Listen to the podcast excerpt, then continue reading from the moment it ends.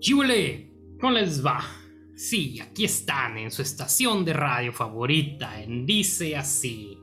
Eh, en este estudio, este coliseo, este puesto de, eh, no sé, de mercado. Pero bienvenidos a esta conversación cultural, teológica, atea, agnóstica, todo lo que tú quieras. Si eres druida, también le damos por ahí alrededor de la Biblia. Y nuevamente estamos aquí en Ader Lulu, eh, David López y también el buen Jano Pizarro. Y pues lamentablemente el buen Andrés no ha podido, no puede, no puede estar con nosotros porque está cumpliendo con sus deberes familiares en el cumpleaños de su hija. Entonces, pues muchas felicidades a su hija, no sé cuál es, pero felicidades de parte de Ticia. Eh, pero en su lugar nos dejó a, una persona que ya, ya ha sido residente de este podcast, ya ha sido invitado. Eh, pues yo creo que ya lo hemos visto en diferentes facetas de su vida, ahora lo vamos a ver en otra. Y pues aquí está el buen Isaac Mendoza, eh, ex conductor de Zarza 33. No sé si aún sigue vigente, pero es lo último que sé ti. Platícanos de ti, Isaac. ¿Qué, qué ha sido de ti? Platícanos un poquito qué ha pasado por tu vida. Ah, pues eh, vivo con más odio en mi vida, odio a más gente, quiero ver que el mundo se queme y creo que es la mejor manera de enfrentar la vida. Qué emotivo. Me quedo con eso. ¿La mejor qué, perdón? La mejor manera de enfrentar la vida. Ah, con odio. Sí, voy a diferir respetuosamente con eso. No es la mejor forma de ver la vida. Eh, y pues tenemos a nuestro invitado. Eh, anteriormente ya lo habías escuchado pero ahí quedamos en deuda con él, hay unos capítulos, entonces tenemos al buen Alfredo Cano, le iba a decir Canoli, pero yo y mi chiste es que nada más entiendo yo. Este, bienvenido Alfredo, qué bueno que andas por aquí, qué bueno que te animaste nuevamente a estar aquí en esta mesa heregética. Buenas noches gente, ¿cómo le va? Un placer nuevamente estar sentado alrededor de esta mesa compartiendo con ustedes me dio un poco de vergüenza haberme escuchado en el capítulo anterior, pero bueno, eh, un placer conversar con ustedes. Te, acostumbras, Alfredo. Me, extrañan, ¿no? Porque haces podcast, entonces es como de. Ah, Aunque explicaste la última vez que no te gustaba hacer mucho podcast tú mismo, o sea, como tú solo, entonces lo entiendo. Lo entiendo completamente, pero a mí sí me encanta escucharme. De hecho, yo siempre me grabo aparte y suelo escuchar más mi conversación sola, así nomás diciendo comentarios que pueden tener no sentido, pero está chida mi voz, está chida, me lo disfruto, ¿no? y entre, el odio de Isaac y el narcisismo de Ems, no sé qué va a salir bueno esto, ¿ah? Va a ser muy divertido. Va a ser bueno, va a ser bueno porque de esa es la única manera que podemos reemplazar a Andrés. y ando en una semana muy desintegrada, entonces vamos a tener el ego a tope. Y eh, vamos entrando directamente ya en materia porque que nos excedemos mucho en la introducción, entonces pues vamos metiéndolos a la maciza. Estás por escuchar el podcast. Dice así.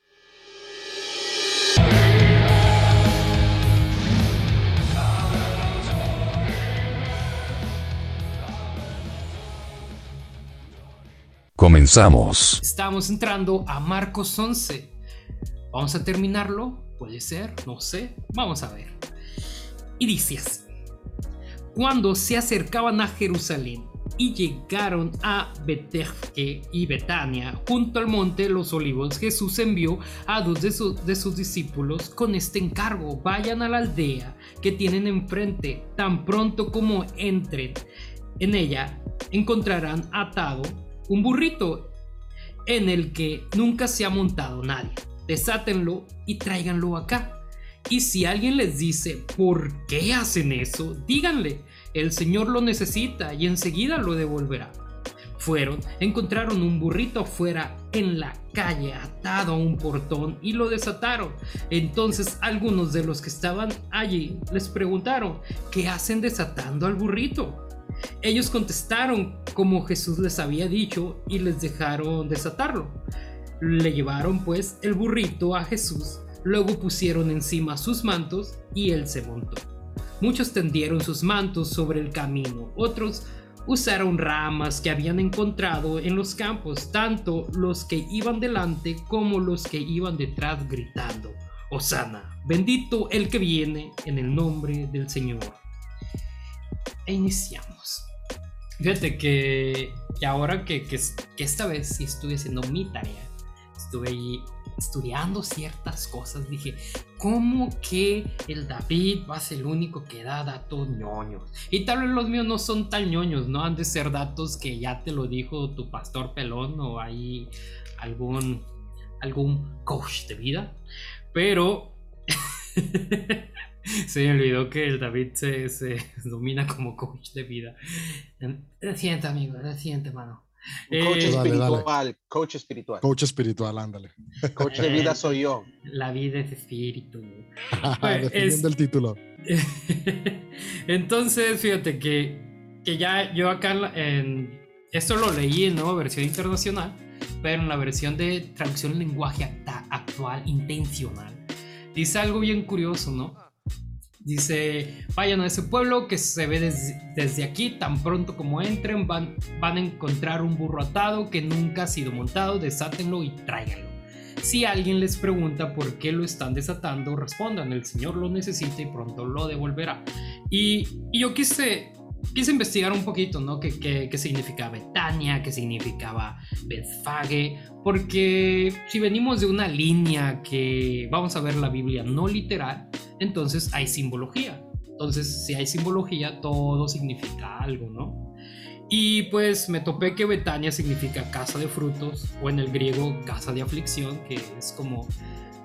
Pues es similar, ¿no? Porque ¿qué pasa si arrancas un fruto de un árbol? Pues me imagino que va a gritar el árbol. Y Betfage, casa de los higos verdes. Y venimos de, también, o sea, que están alrededor del Monte de los Olivos, ¿no? Y yo, yo vi estas cosas en, en Marcos 11.2, ¿no? Para empezar estoy viendo que hay un pueblo en específico, ¿no? Es como, hey, ahí, ahí vas a encontrar algo. En poco tiempo, o sea, que no vas a tener que durar tanto tiempo adentro de ese lugar para encontrar el recurso. Eh, un burro atado, ¿qué puedo ver? Puedo ver a alguien limitado, alguien que no lo dejan ser, alguien que no, no es libre y que nunca ha trabajado, o sea, no tiene la experiencia. Eh, ¿Qué sucede? Le dan la libertad, hay gente que se opone a esa libertad y pues utilizamos este, este pasaporte divino que es parte del Señor.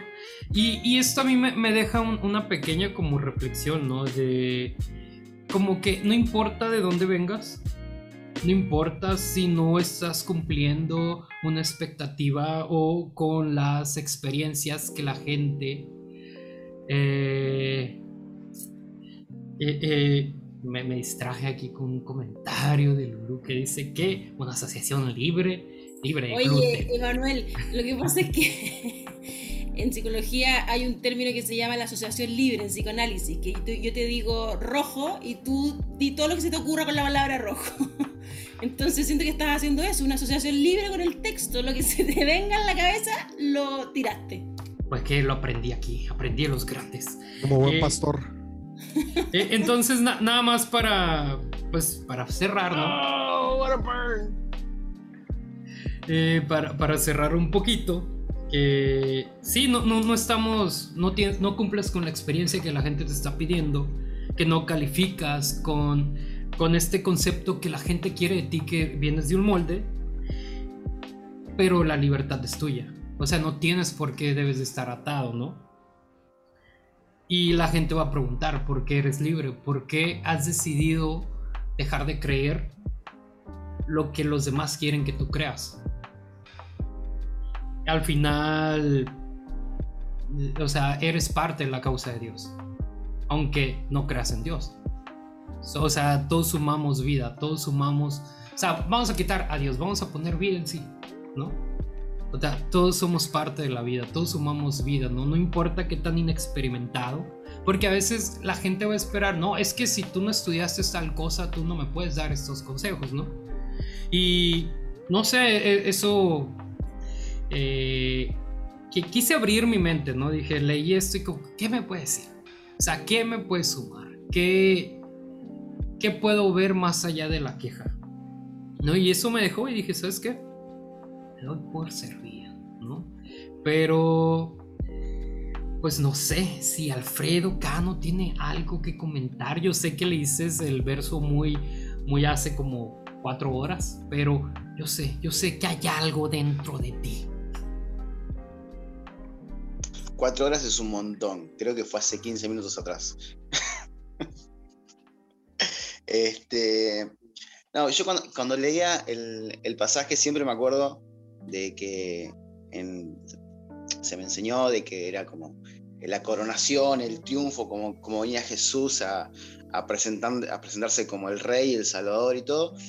Y yo me acuerdo haber leído eh, un comentarista, no me acuerdo, creo que era eh, William Barclay, un, libro de, comentarios de él, que él hablaba de, de, que era más bien una, una especie de burla a lo que hacía el rey cuando llegaba después de, una guerra victorioso, ¿no? y que llegaba con su caballo blanco, con toda la fanfarria y demás, y en cambio Jesús está haciendo una especie de burla Llega con un burrito, eh, primero eh, en, esta, cuestión una declaración política a lo que estaba sucediendo, ¿no? De que todos, el, rey traía esa pax, la pax romana, que era a base de, de, espadas, de, sangre, de muerte y demás, y Jesús viene con un, con un burrito, ¿no? Re sencillo. Viene, de alguna manera eh, burlándose de eso y haciendo una declaración profética, y no una declaración profética como siempre se escucha dentro de la iglesia, este, de, una futurología, sino una declaración profética de una denuncia de algo que estaba sucediendo. En este caso, esa, esa, pax, esa paz de, violencia, de sangre, de muerte, y cuando Jesús viene diciendo, vengo a traer todo lo contrario, vengo en son de paz. Eh, y nada, bueno, eso es lo que se me acordaba y se me pasaba a la mente mientras lo leía, me acordaba de este, de este comentarista que lo planteaba como una especie de burla, más que como siempre se nos leyó dentro de la iglesia, de que era eh, la entrada victoriosa y gloriosa de Jesús. Que de hecho el asno es una representación de la paz versus el caballo de guerra, ¿no? Eso yo creo que es bien importante tomarlo en cuenta como bien dijo Alfredo. Por lo, lo, dice por lo manso. No, no, es que era así. Para esa época el asno era representación de paz. Pero, en sí el burro como tal es, es un animal muy salvaje, muy, muy berrinchudo. Este, pero fíjate, en cuanto a, lo que dice Nader, es curioso porque sí, el caballo representa este, guerra, representa riqueza. Conquista conquista, ah. pero el burro representa trabajo. Entonces uno llega como imperio, pero el otro llega a chambear, a servir. Estoy trabajando como burro. Oye, yo creo que eh, lo mismo que decía Cano. ¿Cómo te decimos Cano? ¿Alfredo? ¿Cano? El Alfredo es Canon, ¿no? O sea, es Cano. Como les guste. Cano, Alfredo. En realidad yo me llamo Carlos Alfredo Cano. Este, pero me dicen Alfredo por, mi papá, así que como les guste. Mi mujer me dice negro, eh, así que como quieran. Cano me gusta porque me acuerdo de Nacho Cano. Se, me salió la edad. Eh, se me olvidó lo que iba a decir. Nada, que encuentro que el título aquí, que no sé si sale en sus Biblias, en la mía sale la entrada triunfal, y creo que nos engañaron con ese, con ese título o las iglesias lo tomaron, no lo entendieron de que era irónico, que era sarcástico y que porque esta entrada no tiene nada de triunfal, todo lo contrario, exactamente es una entrada muy muy bajo perfil y muy pobre comparada con la entrada de, el gobernador romano o el emperador o qué sé yo, que como que Jesús está haciendo una sátira casi de lo que significa entrar a la ciudad, a la ciudad de Jerusalén de esa forma tan sencilla, tan humilde y lo que le están gritando aquí los seguidores, porque no creo que haya sido la gente de Jerusalén, sino que eran los mismos que venían con Jesús, le empiezan a gritar cosas casi como que sumándose a este sketch de ironía y de sarcasmo que creo que la iglesia lo interpretó todo, todo mal y nos han contado que es la entrada triunfal, que viene el Mesías y Osana, Osana, gloria a Dios y paz a los hombres, como, como si fuera el gran evento de la entrada del Mesías esperado a, a Jerusalén. Y no fue tal. Ojo que me da la sensación de que quizás su entorno, la gente, todo la, que, lo que estaban ahí haciendo fanfarria y gritando sana y demás, no sé si eran parte del, del, show, sino que ellos realmente creían que eh, Jesús era eh, venía, venía, un Mesías Salvador y esperaban ese tipo de Mesías que venía con una espada a cortar cabezas. Jesús inventó, inventó los pentecostales, ya ves que los pente tienen a alguien allá al fondo entre la gente echando bulla para que se prenda la gente. Oye, pero los que gritaban esto eran los mismos que venían con Jesús. No es que la gente de la ciudad vio a Jesús y empezó a gritar. No, eran los mismos seguidores que venían con él y empezaron a hacer el, esta como peregrinación. por, eso se fue, ¿no? Al final no, no, no hubo como que mucha gente que le hizo jale, ¿no? Pero yo creo, yo, yo, yo creo que está abierto al debate a sobreentender que pudo haber sido los que estaban con él, como también gente dentro de la ciudad que en un momento dado los reconoce como Mesías, pero eh, vemos después, eh, eh, una semana o, dos o tres después, son los mismos que gritan que lo crucifiquen. Así pues, que es interesante, ¿no? Pues, pues, que se puede entender porque no especifica, ¿no? Al menos en la TLAI. Pero es, que está raro. Dice, después de que, los discípulos pusieron el manto, dice, mucha gente empezó a extender sus mantos sobre el camino por donde iba a pasar Jesús. Entonces son personas que estaban afuera de Jerusalén.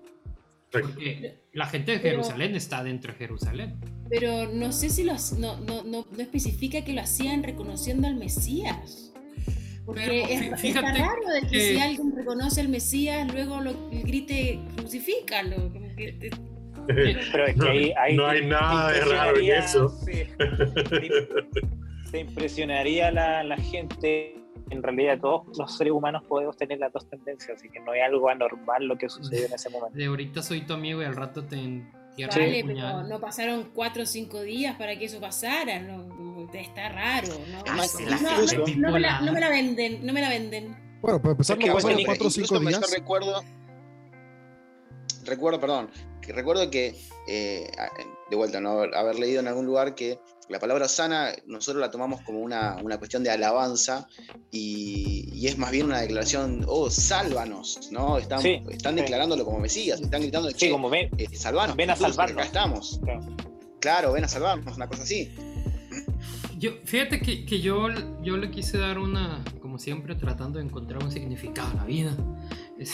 Este, eh, en, lo que es Marcos 11, 7, 8 y al 11 eh, yo quise, quise verlo así, ¿no? Porque pues al final es mi Biblia y yo la leo como quiero.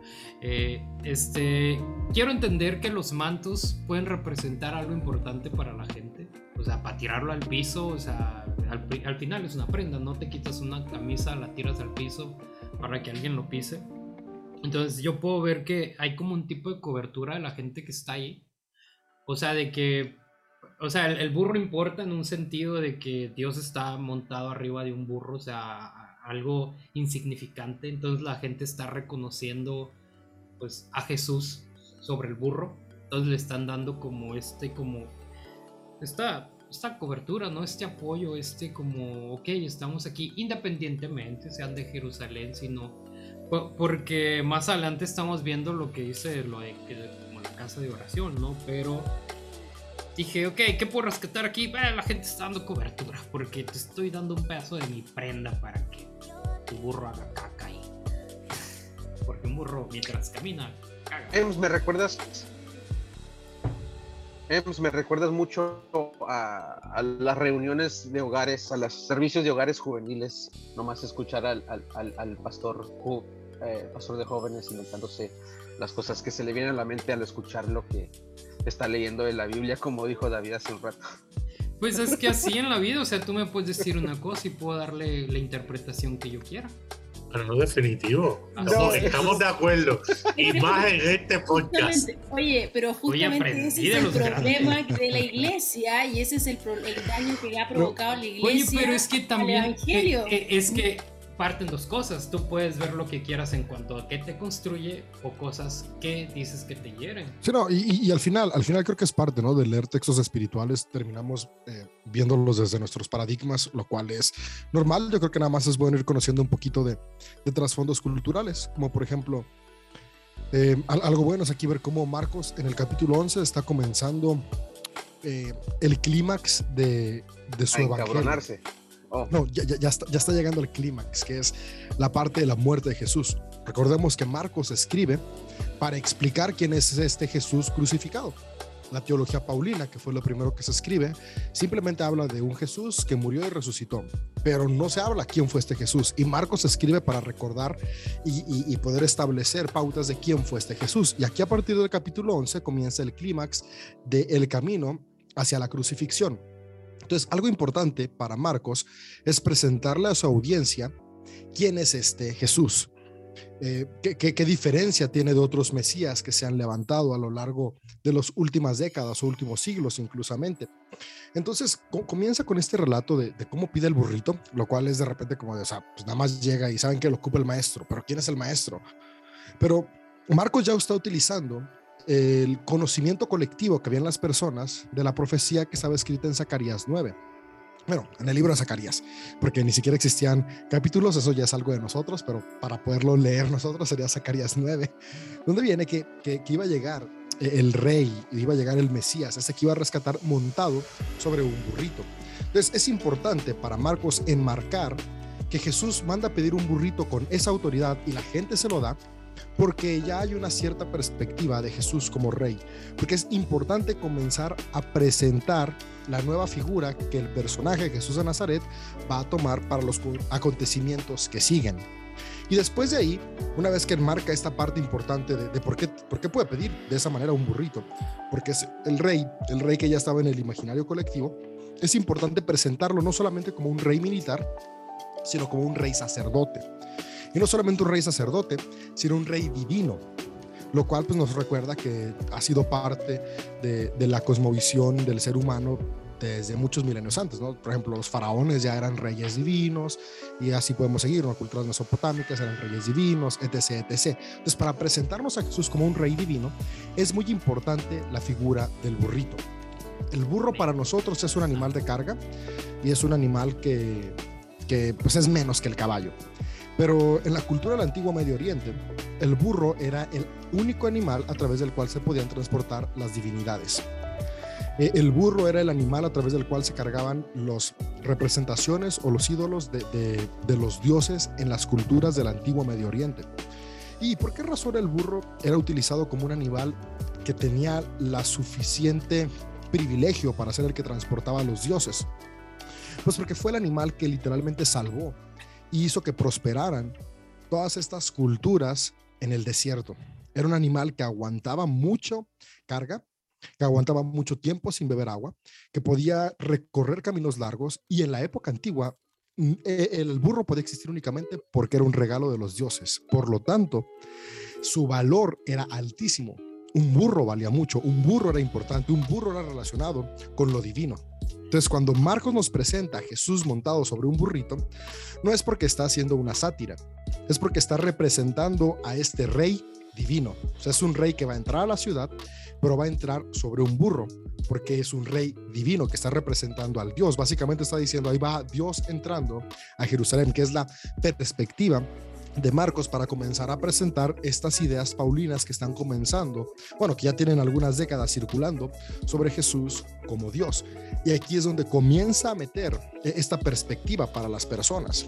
Ahora, este Jesús Dios que está entrando, está entrando a la ciudad y, por así decirlo, si lo acomodamos como históricamente, hace rato lo, hace rato lo dijo Está entrando con un Mercedes-Benz entonces. Ah, ándale, exactamente. O sea, de Eso hecho, lo sí, decía un pastor en de propiedad en Puerto Rico. Pero un Mercedes Rodolfo Benz colectivo, ¿no? De esos donde En se el- suben todos. en el papamóvil de la época.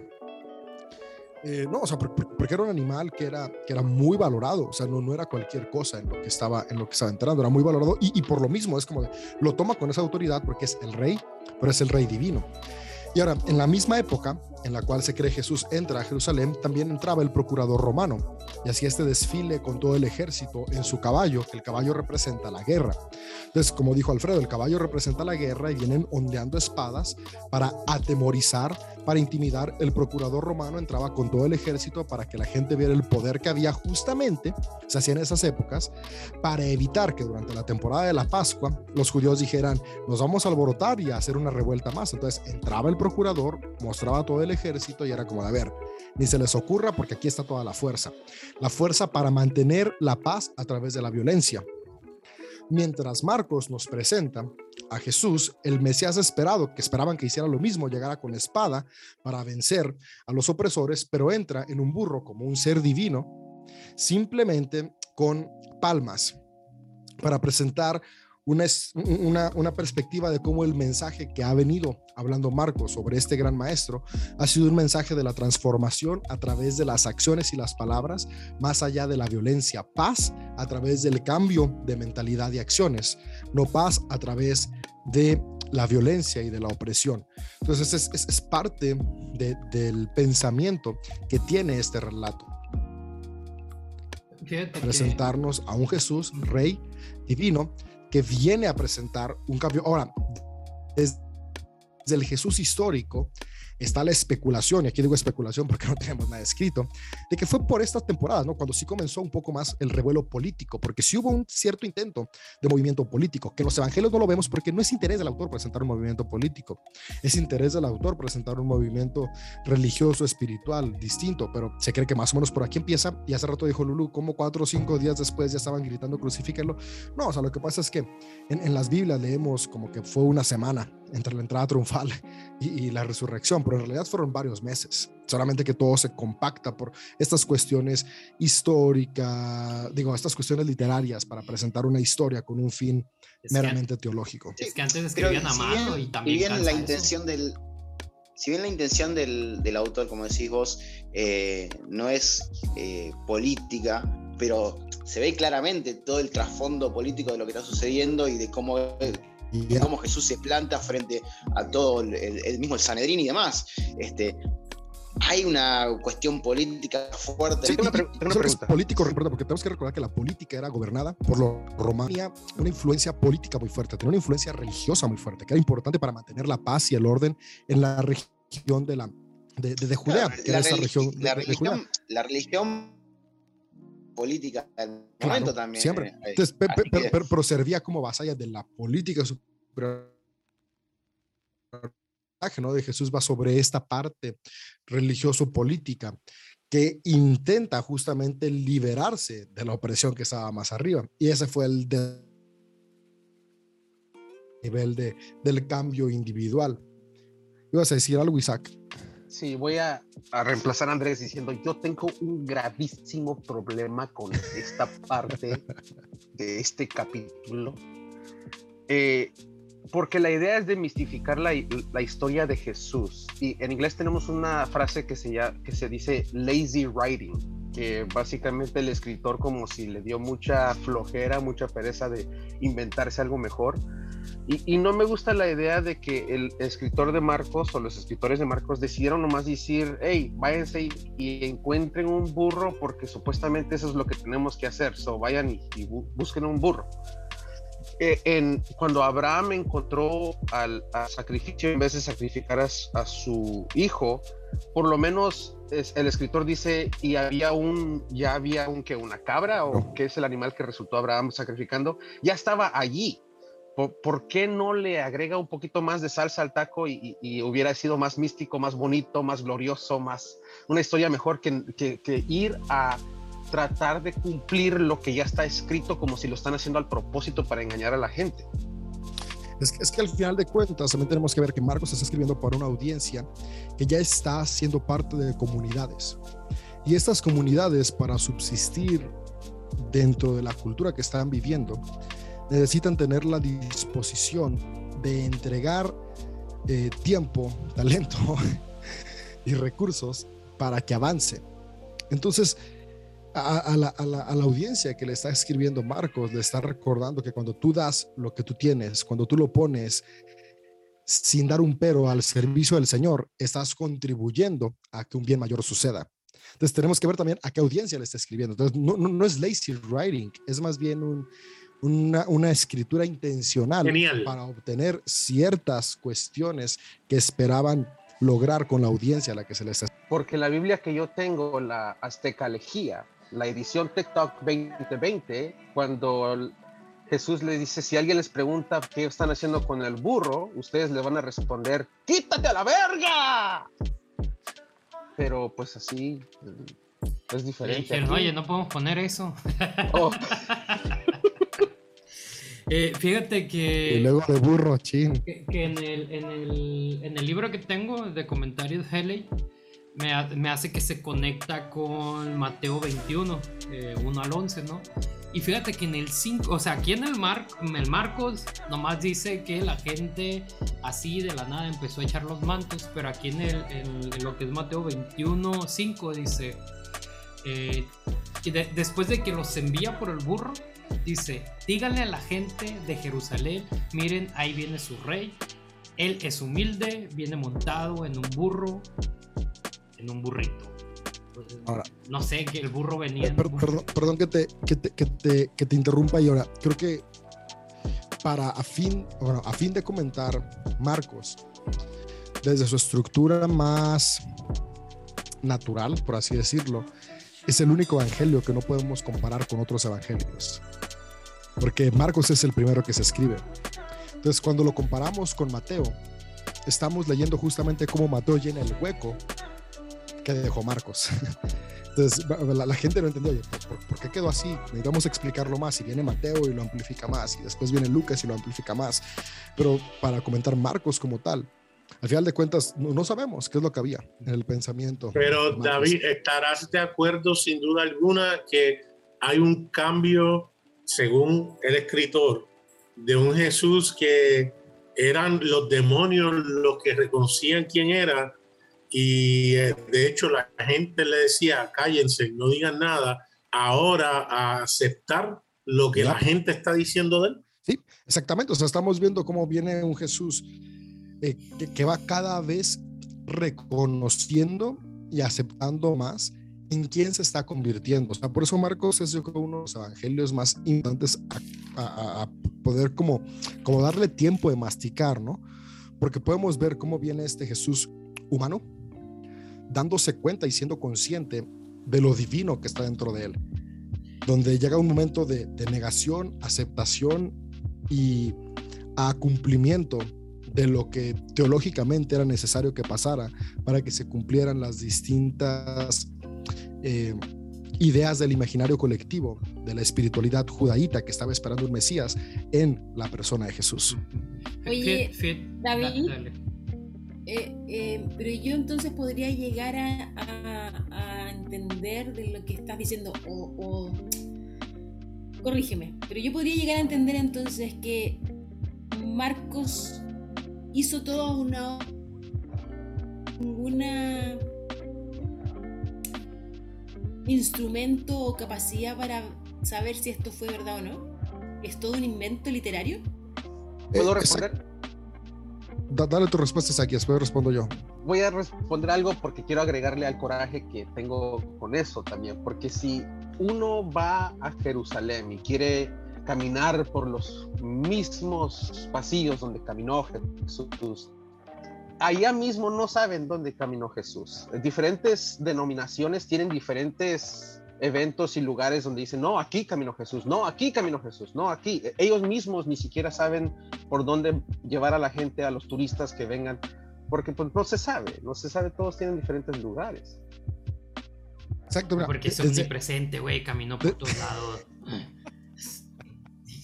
des- desde, desde Ah, conocemos, desde las distintas fuentes que tenemos, tanto de los evangelios como fuentes de otros historiadores y, eh, de la época, podemos asegurar que Jesús de Nazaret existió. Ahora, asegurar que Jesús de Nazaret existió es una cosa. Tenemos que ser muy honestos también al saber que cuando leemos los evangelios no estamos leyendo la historia de Jesús de Nazaret, estamos leyendo la interpretación teológica que se le dio a la figura de Jesús de Nazaret desde los lentes de Pablo de Tarso o la escuela paulina. A excepción del Evangelio de Juan, que es un evangelio que se sale un poquito del lugar, que tiene un poco más de gnosticismo, que ojalá y alcancemos a comentar ese evangelio en algún momento de la existencia de este podcast. Pero, pero, pero todo viene, todo viene muy, muy de la mano en los evangelios para explicar la perspectiva mítica de un ser histórico. Entonces, los evangelios no están presentando historia, están presentando teología. Por eso muy fácil podemos ver aquí que Jesús después de esto dice, ve a su alrededor, llega al templo, como que mira qué está pasando en el templo, planea qué va a hacer después, pero se regresa a Betania. Y, nosotros lo leemos como si nada, pero, pero si nos damos cuenta las distancias que se tenían que recorrer, cómo, cómo eran los caminos, los trayectos para llegar de Jerusalén a Betania, Betania a Jerusalén, pues no eran cosas tan sencillas. El, el autor no lo pone así porque a fin de contar una historia es necesario ponerlo. Y desde ahí vamos viendo que no estamos leyendo eh, historia, sino estamos leyendo teología. Ahora, eso no le resta valor al texto. Al contrario, nos centra en la perspectiva que tenemos que leer este texto. Yo no leo el texto para seguirlo al pie de la letra, porque no es un manual de instrucciones. Yo leo el texto para inspirarme en la perspectiva de una escuela sobre quién fue Jesús. Y cuando leo Mateo no es para complementar Marcos, es para conocer la perspectiva de otra escuela sobre quién fue Jesús. Cuando voy a Lucas, voy a ver la perspectiva de otra escuela. Igual lo pasa con Juan, lo cual me lleva a darme cuenta que al final de cuentas estoy leyendo distintas áreas que pueden nutrir mi vida para darme cuenta que también yo después puedo ver desde mi escuela cómo reinterpreto la figura de este gran maestro que para muchas personas que siguen la tradición del cristianismo es Dios.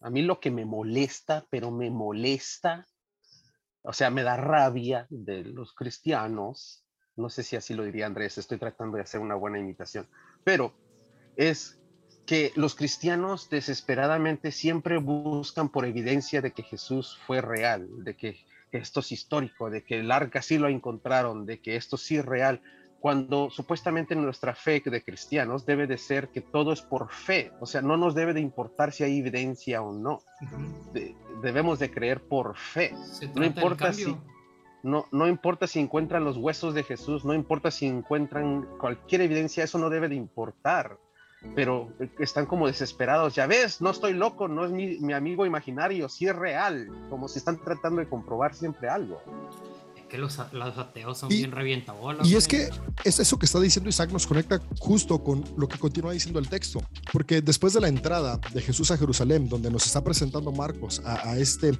rey divino, podemos ver cómo eh, cuando ya está en Betania con sus, con sus seguidores, se dice que, que, que Jesús tuvo hambre y va justamente a una higuera a buscar comida y quería higos. Al final de cuentas, esta higuera dice estaba grande y frondosa. Es, es, muy, muy enfático en presentar la forma que tenía esta higuera. Dice, pero no tenía higos. O sea, ahora algo que aquí es asombroso es como dice el mismo texto. Solo tenía hojas porque aún no había comenzado la temporada de higos. Al mismo tiempo dices como de, a ver, espérate, o sea, ¿quieres higos? Está complicado eso. ¿no? Pero esto tiene una intención, de nuevo, teológica importante, porque recordemos, Marcos está escribiendo desde el futuro. Todos estos relatos que, que, se, que se, escriben, se asume que ya pasaron hace 60 años, hace, hace 40 años, hace varias décadas, no es algo reciente. Entonces, Marcos nos está presentando esto porque tiene un objetivo importante. Desde que cuando Jesús ve dice que nadie más vuelva a comer de tu fruto. O sea, los discípulos lo escuchan y esa parte es importante. ¿Cómo cierra Marcos diciendo? Los discípulos lo oyeron, porque Marcos quiere mandar un mensaje a la audiencia que lo escucha. Y este mensaje importante es, Jesús está a punto de entrar al templo. Y, y, el templo era esta cuestión frondosa, era esto algo que era, que, era, que era magnífico por fuera, pero no estaba dando fruto, porque en lugar de traer libertad a las personas, en lugar de alimentar al oprimido, estaba oprimiendo más al que ya estaba oprimido. Entonces era un árbol frondoso sin fruto. Pero es importante que veamos cómo el autor es enfático en decir, no era el tiempo. Porque tenemos que recordar que para el, pensamiento eh, de, quienes escriben esto, eh, eh, hay ciertas eras marcadas por lo divino. Ahora, este es meramente un pensamiento mágico que pertenece a la época. Y para ellos era importante que no fuera el tiempo, por ejemplo, que los corazones estuvieran endurecidos para que se pudiera manifestar el Jesús como el Mesías. Y eso podemos encontrarlo desde textos de la escuela eh, deuteronomista, ¿no? Por ejemplo, cuando estamos viendo a, a, Moisés que dice que endureció el corazón del faraón, cosas así por el estilo. Entonces estamos viendo cómo, cómo se utiliza la misma retórica, el mismo sentido para decirnos cómo el templo estaba cegado porque no era su tiempo. Y al no ser su tiempo, entonces era un árbol frondoso sin frutos que Jesús maldice porque también la espiritualidad del camino vino a marcar un antes y un después de la espiritualidad judía basada en el templo. Ahora, aquí algo muy importante a darnos cuenta es que cuando Marcos escribe, Marcos es el único evangelio que se escribe estando el templo todavía de pie. o sea, el templo todavía no había sido destruido. Marcos se cree, se escribe por el año 60 y el templo es destruido en el año 70. Lo que quiere decir que para la espiritualidad de Marcos, para los judíos a los que Marcos le escribe, el templo sigue siendo importante. Y se cree que una vez que Jesús vino y reconstruye todo, entonces la espiritualidad del templo lo que va a experimentar es un cambio de paradigma. No era su tiempo, no daba fruto, eso está seco, esa era está seca. Jesús siempre cuando habla de, esta era se refiere a, ciclos que van a cerrar. Ese ciclo va a cerrar para que se abra un nuevo ciclo en el cual sí pueda haber fruto, un ciclo basado en un templo con las enseñanzas de Jesús. Que esa era la idea que llegara a pasar, que no pudo pasar porque en el 70 se destruye. Fíjate que de hecho, cuando un poquito más adelante, cuando él le, eh, limpia a los mercaderes del templo. Él dice, será llamada casa de oración para las naciones, incluyendo a, a, otros más allá de, de, de, los, de, los de Israel. Sí. Pero... Yep, 100%. Oye, entonces es súper interesante el hecho de que haya ido a Liguera que no haya encontrado fruto y que la maldiga y que después más adelante diga que al otro día cuando pasaron por liguera y se encuentran con liguera seca y le preguntan a Jesús qué pasó acá, la higuera que maldijiste ahora está seca y Jesús la respuesta es eh, tengan fe, algo así le dice, ¿no? Pero fíjate que hay, hay, algo bien, bien curado. 100% tengan fe. Esta parte. espérate, espérate, eh, eh, dice, tengan fe en Dios, porque les digo la verdad, ustedes pueden decir a esta montaña, levántate y échate al mar.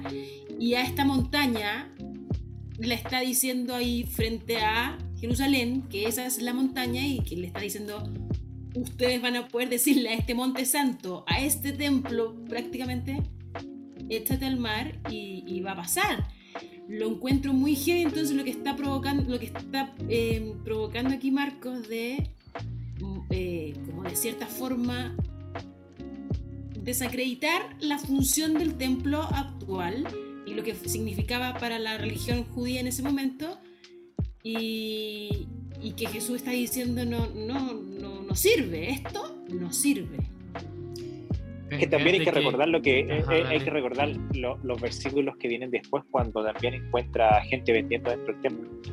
Pero a mí lo que me, lo que me llama la atención sobre la iglesia, que dice el, pasaje bíblico, dice que no era época para que diera higos, pero Jesús se enojó igual con la higuera, entonces como que ese me ha llamado la atención eh, el enojo de Jesús, siendo que no era un momento como para que el árbol diera frutos.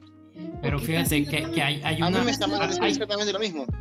que, no solamente esto, sino que Jesús, eh, ahí en ese momento se, se le agarra el, el, el, modo milagrero y hacer eh, magia porque, en, es, porque sí, voy a maldecir la, la higuera porque estoy enojado. Cuando, cuando anteriormente, cuando el Satanás lo, lo tienta, no, no, usa, no usa sus poderes para convertir las piedras en pan o para, eh, o para lo que fuera que tuviera que hacer antes, no usa sus poderes, pero en ese momento, porque está enojado, sí, maldice la higuera y, hace que se seque.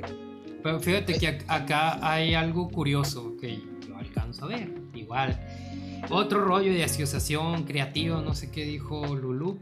Este, aquí en el 13 dice: A lo lejos vio una higuera que tenía hojas, pero cuando se acercó no encontró ningún higo para comer en mis cosas viajadas de análisis, yo, puedo ver esto, ¿no? Que hay alguien que solamente ruido. Que hay alguien, este fariseo, que habla voz en cuello y ah, elevándose, este, pero sin acciones, sin frutos, sin dar nada. Entonces, este fanfarrón genera una especie de inanición a la gente que lo escucha porque no le está dando nada. Es una persona que, que no más es ruido, que no está preparada para la época de dar frutos, alguien que se adelantó, alguien que no quiso aceptar los procesos, pero solamente está generando más hambruna y, yo veo esto, está poniendo en riesgo a las personas que pudieran estar alrededor desde mi analítica, ¿no? O sea, viendo como una simbología de esto, esto cómo, lo, cómo puede sumar, ¿no? De que, pues por andar de hocicón, pues, te van a romper el hocico en algún momento en la vida. Pero dijeron, eso no lo podemos poner ahí. no, creo, creo, que lo importante es eso, ¿no? Poder, poder ver cómo cómo el autor de Marcos está recordándole a las nuevas comunidades la importancia de la maduración en sí mismas y la importancia de no convertirse en árboles frondosos sin fruto, porque un árbol frondoso sin fruto termina siendo innecesario. Ahora, aquí, aquí estamos en una, una, tensión muy grande que está sucediendo en las, nuevas, en las nuevas comunidades, que es la tensión de los líderes de regresar a esta forma de opresión del templo contra la forma de servicio de manera integral y comunitario. Ahora, desafortunadamente, como que no escuchamos eh, la advertencia desde el Evangelio de Marcos y se nos olvidó y el ego nos ganó, pero al final de cuentas es parte de la importancia de, esa, de ese pasaje de la, de la higuera, ¿no? Recordarnos, yo creo que varias cosas podemos ver aquí en Marcos de manera muy como, como básica. La primera es darnos cuenta de que, de que al final de cuentas hay, eras y épocas, hay momentos, ¿no? Hay momentos donde, donde,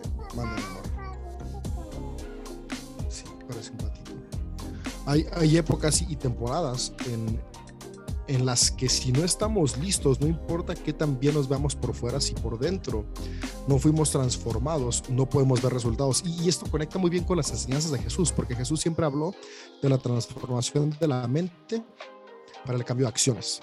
Entonces no importa si por fuera soy muy frondoso, si por dentro no he cambiado, termino seco.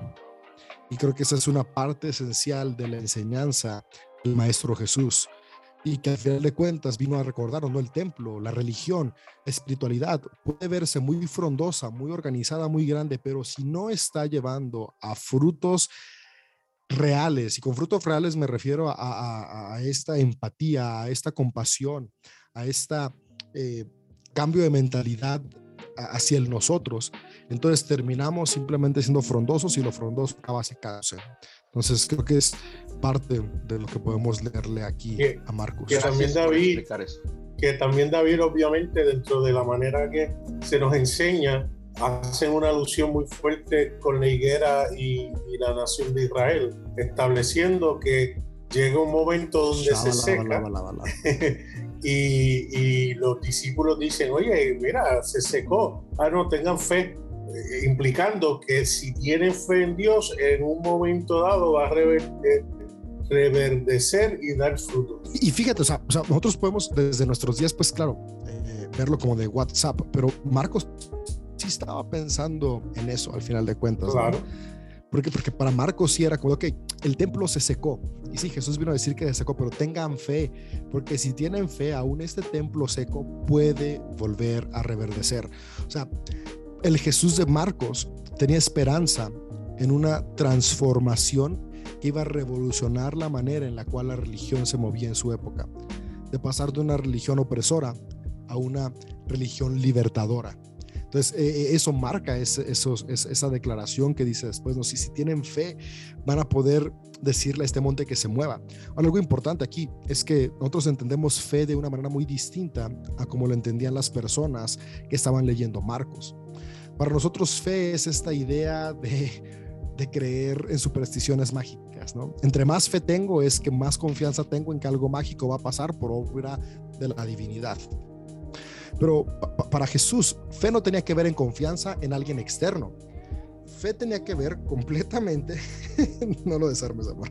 Fe tenía que ver completamente con la confianza que yo podía tener al darme cuenta que dentro de mí estaba ese poder divino para yo poder ser constante en mis acciones y que esas acciones trajeran el cambio de restauración del templo.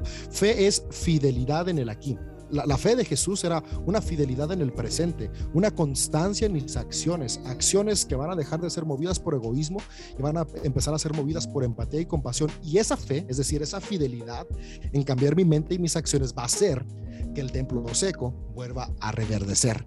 Lo malo es que parece que dos mil años después nos quedamos pensando todavía en que el que lo va a cambiar es alguien en el más allá, dejando la responsabilidad personal de que yo soy el que tiene que contribuir para que las cosas cambien. No, Lulu, es importante, no podemos ganar, Lulu. Y David, es importante que Jesús no quería ser una religión separada. Eh, eh, ni inclusive, no creo que ni Marco ni Pablo, lo que quería era reformar eh, el pensamiento judaíta, ¿no? Pero igual pensemos, pensemos que si Marco hubiera escrito esto cinco años después, quizá habría sido distinta su, 100%. Sí, o sea, si, tan solo Marcos hubiera escrito 10 años después, una vez que el templo hubiera sido destruido, hubiera sido muy diferente su narrativa. Incluso su perspectiva de cómo nos presentaba Jesús hubiera sido muy distinta. Por eso, qué bueno tenemos un extracto, una perspectiva del Maestro Jesús desde antes de...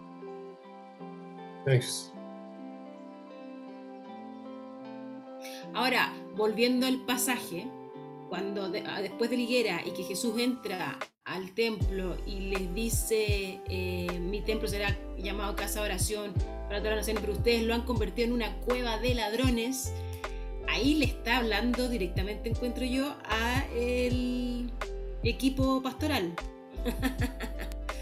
Pues a la raza que, hace negocio, ¿no? Que hace negocio con la gracia.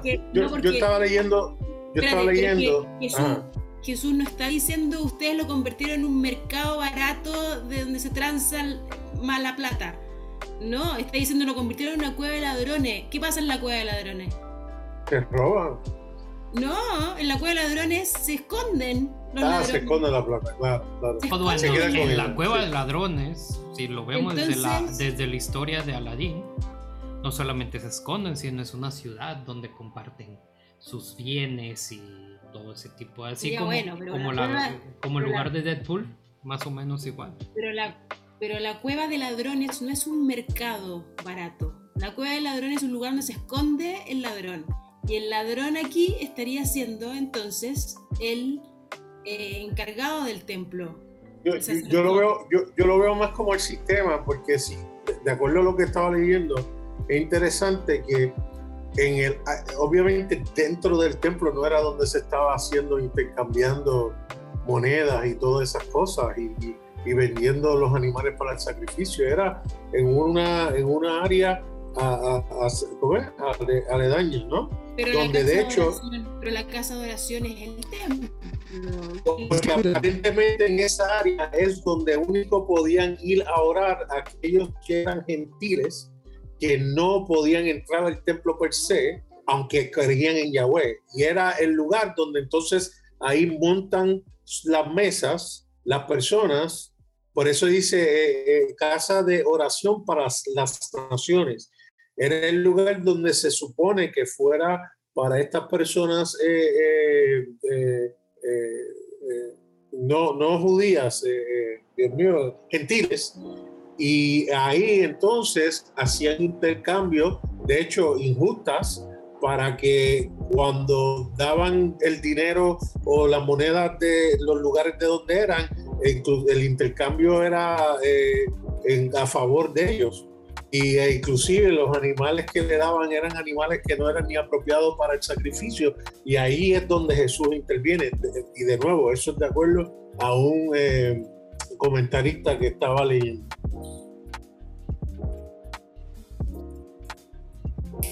Increíble porque eh, como dices, de que se escribió antes de que se cayó el templo, es como si yo escribiera acerca, un, libro acerca del amor antes de casarme. Y ya después de unos 5 o 10 años de casado, el libro va a ser muy diferente. ¿eh? Pues sí. Totalmente. Totalmente, sí, creo, creo que en, la, Lo que te espera, en la pericopa en la pericopa del templo tenemos unos relatos muy interesantes que si quieres escucharlos te animamos a que la siguiente semana te conectes con nosotros para, para poder seguir comentando de manera virtual Marcos 11. Perfecto, pero antes de irnos, eh, tengo una pregunta que ya no pude eh, hacer porque que fue el momento de las quejas y está muy bien. Este, pero fíjate que nomás tengo esta pregunta para que me lo responda quien quiera respondérmelo.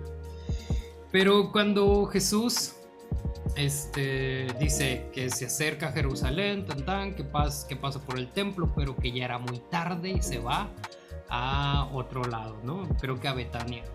Pero digo, ¿por qué era tarde?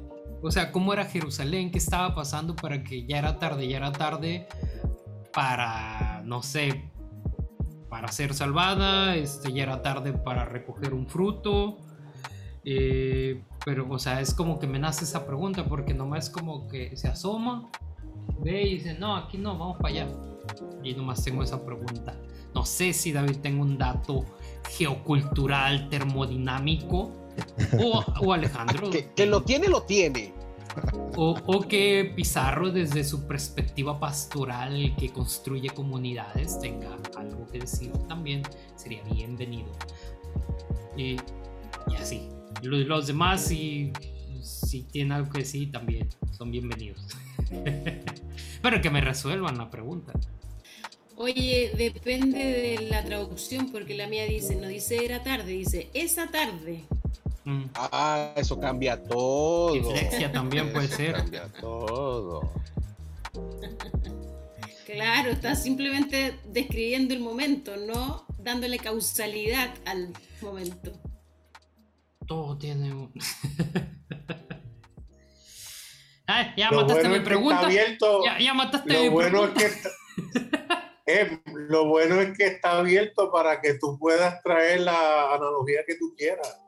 Claro que sí, pues si, pueden traer una queja de, un pedazo de texto que dura media hora, claro que yo puedo sacar cualquier interpretación. el problema, eh, el problema de Manuel es que hay pastores que hacen lo mismo y con mucha desfachatez y, e irresponsabilidad y manipulan los textos a su conveniencia y eso lo encuentro de verdad algo que como cristianos tenemos que parar basta. Basta de hacer del texto un instrumento a mi conveniencia. Pero no es el mismo, pero, no es el mismo que argumento que hacen de nosotros. Para su conveniencia, eh, incluso para respaldar sus quejas. No sé, porque nosotros, porque nosotros lo que estamos haciendo justamente es quejarnos de lo que han hecho otros a interpretar el texto y, y, nos quejamos de la interpretación del otro y tratamos de desmenuzar el texto con lo que está diciendo y con lo que David nos aporta del contexto, la historia, la cultura y toda la ciencia bíblica que tiene detrás. Creo que eh, es distinto agarrar una cosa y, darle el significado que yo quiero. Es bien patú o encuentro. pues que, es que creo que esa, creo que esa queja que, que hay de parte de muchos de nosotros o sea, es, una cuestión que está muy arraigada al condicionamiento del mismo ser humano, ¿no? En... ¿Es Alexa? O? No, el, diablo no puede. Ok. Entonces, creo, que tiene que ver con esta, esta cuestión de, por ejemplo, ah, últimamente he estado leyendo mucho sobre ah, Nicolás Maquiavelo eh, y, y la obra del príncipe, hace como unos 14 años eh, lo leí, lo estudié y, y, el otro día estaba viendo que leía nuevo y dije, ah, voy a, regresar a leer a, a, Don Nico para, para ver qué, qué, puedo ver ahí en, en, recordar lo que escribe. Y después empecé a leer otros libros de psicólogos que hablan sobre el pensamiento, que, que ha influenciado a distintas personas que está alineado a esta perspectiva de Maquiavelo. Y cuando tú lees estos psicólogos y, y también son antropólogos y distintos autores que he leído que estudian el comportamiento humano desde sus distintas facetas, podemos ver que, que al final de cuentas lo que Nicolás Maquiavelo presenta en Sobre el Príncipe es simplemente un resumen de cómo el ser humano ha actuado desde que es ser humano, o sea, desde que tenemos registros de, de, que el ser humano existe hasta nuestros días. Y esto funciona porque siempre va a haber personas con lo que eh, creo que es Michael Foucault, igual y me equivoco, ahorita no recuerdo, llaman madurez intelectual e inmadurez intelectual. Y, y, esto no es una ofensa para quien nos escuche.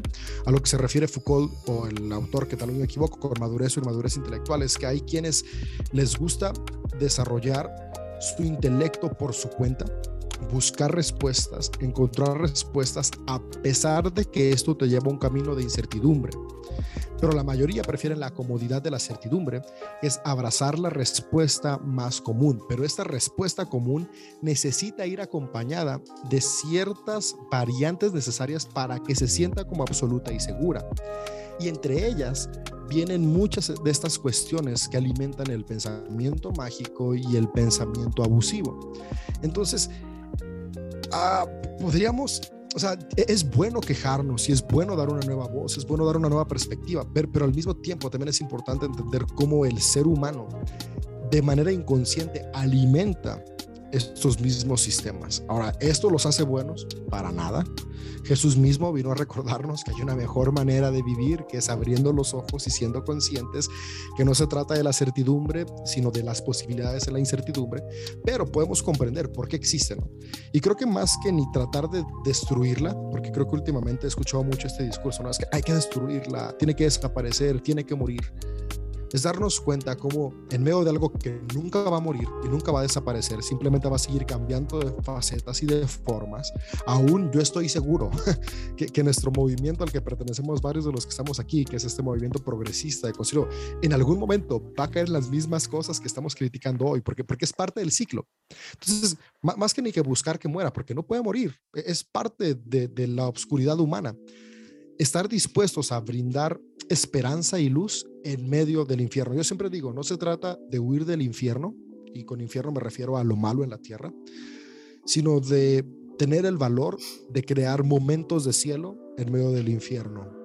Entonces, más que ni poder destruir la imperio que siempre está ahí dando rollos, crear espacios de esperanza, espacios donde personas que quieran y estén dispuestas a, a vivir en la incertidumbre tengan esa libertad, que a veces no hay. Creo que espacios como este le recuerdan a personas que sí es posible. Y no sé, igual ya filosofía y te va a quedar demasiado para cerrar mi parte de este episodio. Yo, estoy totalmente de acuerdo con lo que estabas diciendo, David. Solamente no sé si difiero o quiero agregar que yo creo que quiero agregar, porque yo te lo he escuchado a ti, que, que, creo que la humanidad está en una constante evolución y evolución emocional, social, tecnológica y por supuesto, por cierto, que espiritual. Entonces, sí creo que distintos grupos, distintos movimientos llegan a, su techo y luego se estancan y, y, se normatizan y se institucionalizan y qué sé yo, y probablemente el movimiento hoy día progresista en unos años más va a ser muy fundamentalista y así va a ir evolucionando, pero creo que eh, si bien creo que la vida es cíclica, creo que ese ciclo va así, en una constante ascendencia. Entonces que vamos evolucionando. Sí, veamos tus tatuajes cíclicos. Creo que en, ese constante ciclo vamos, vamos evolucionando y vamos siendo cada vez tenemos mayor desarrollo espiritual y, tenemos un acercamiento a la divinidad cada vez más mayor. No sé si mejor, pero mayor. Y, y, por lo tanto, creo que son necesarios siempre estos movimientos de quejas, de disrupción, de destrucción, de, querer hacerlo todo de nuevo, sabiendo que no podemos hacerlo todo de nuevo y que partimos sobre los hombros, como dice, eh, no sé qué poeta que dice que, nosotros somos partimos de los hombres de la, de la generación anterior. No estamos construyendo todo de nuevo, estamos continuando el camino que algunos empezaron en Jesús en el año 30, qué sé yo. Y vamos en el 2020, 22 y seguimos construyendo sobre ese mismo camino. No estamos recorriendo el mismo camino de Jesús. Ser honestos que Jesús estaba sobre los hombros de Iliel el Grande y a su vez y claro. más pensadores ahí detrás que, que van dándonos esta apertura el conocimiento universal, ¿no? Y creo que eso que dices es cierto, ¿no? Cada vez tenemos, yo creo que lo llamaría una, una conciencia mayor o un mayor despertar de, de, esta esencia que desde nuestra espiritualidad la llamamos divina, de, la energía del todo, del Dios que está en el todo. Yo quiero contestar la pregunta de Ems porque pobrecito no le contestamos la pregunta, lo menos sí, sí se la contestamos. Pero aprovechando los tatuajes, cíclicos, yo, quiero yo quiero leer la versión correcta, la Biblia, la, la bendita correcta palabra de Dios, que es la Reina Valera 1960 Dice, entró Jesús a Jerusalén y en el templo, habiendo mirado alrededor. Alrededor es la palabra clave porque en esos tiempos, si ustedes no recuerdan, no tenían relojes. Entonces se basaban el tiempo, basaban a las estrellas, lunas y el sol. Entonces él tenía que estar adentro del templo para ver dónde estaban las estrellas y ya sabía que el mercado se había cerrado ahí, entonces tuvo que ir al otro mercado del otro lado de la ciudad para poder ir a tirar las mesas, que sé que vamos a hablar de eso en el próximo capítulo. Pues así mismo, y nos vamos con esa rara interpretación. Qué bueno que la respondiste, mi buen Isaac, pero no nos vamos a ir antes sin escuchar las redes sociales del buen Alfredo Cano. ¿Dónde te podemos encontrar, Alfredo? Dinos, platícanos. Antes de eso me gustaría acotar algo más, si me permitís. claro que sí. Este que a mí me parece que lo más importante de todo esto es como en un momento dijo eh, David, es cuál es la visión que tenemos de este texto. Si, nos tenemos una, visión eh, literal o una visión teológica del texto. Si nos quedamos con lo, literal, vamos a estar peleando de eh, la higuera era grande, la chica existió, no existió, de Jesús realmente la maldijo, vamos a estar peleando por esas tonterías. Pero si, si buscamos en la profundidad de, lo que está intentando transmitir el autor, eh, lo espiritual, lo transformador, lo, trascendental, eso es lo que nos va a llenar realmente y va a ser transformador para nuestra vida. Entonces, de vuelta, es lo que yo comentaba en, el capítulo anterior. Eh, si leemos el texto desde lo literal, nos vamos a perder el tiempo en todo eso. Eh, y, se me viene a, la cabeza un ejemplo de, de Bell en, en, el tour este Todos Espiritual, el segundo, eh, que me lo, hago propio, ¿no? Y que si yo, si yo hablo de por qué me enamoré de mi esposa, de Sisi, Sisi Grace, eh, y te digo, no, porque es una chica media rubiecita, de ojos verdes, porque es muy buena en matemáticas, van, van a decir, bueno, qué tipo superficial. Pero si realmente te digo que cuando estoy con ella me siento en un espacio vacío, sin final, que no encuentro el límite de la extensión de lo que estoy viviendo con ella y puedo fantasear, puedo soñar y puedo volar, eh, es decir, ah, bueno, entiendo por qué te enamoraste. Entonces, si nos quedamos con, el, con la literalidad del texto bíblico y lo leemos así, vamos a, vamos a estar en lo superficial de todo eso.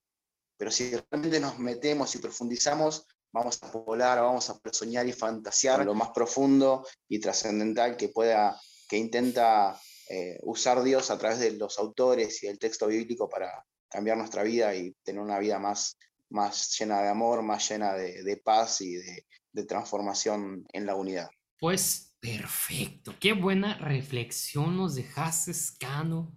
Siempre nos sorprendes, qué bueno que viniste Igual, Isaac, qué bueno que, que, fuiste el relevo de, del buen Andrés, del San Andrés, el San Andrés, el GTA.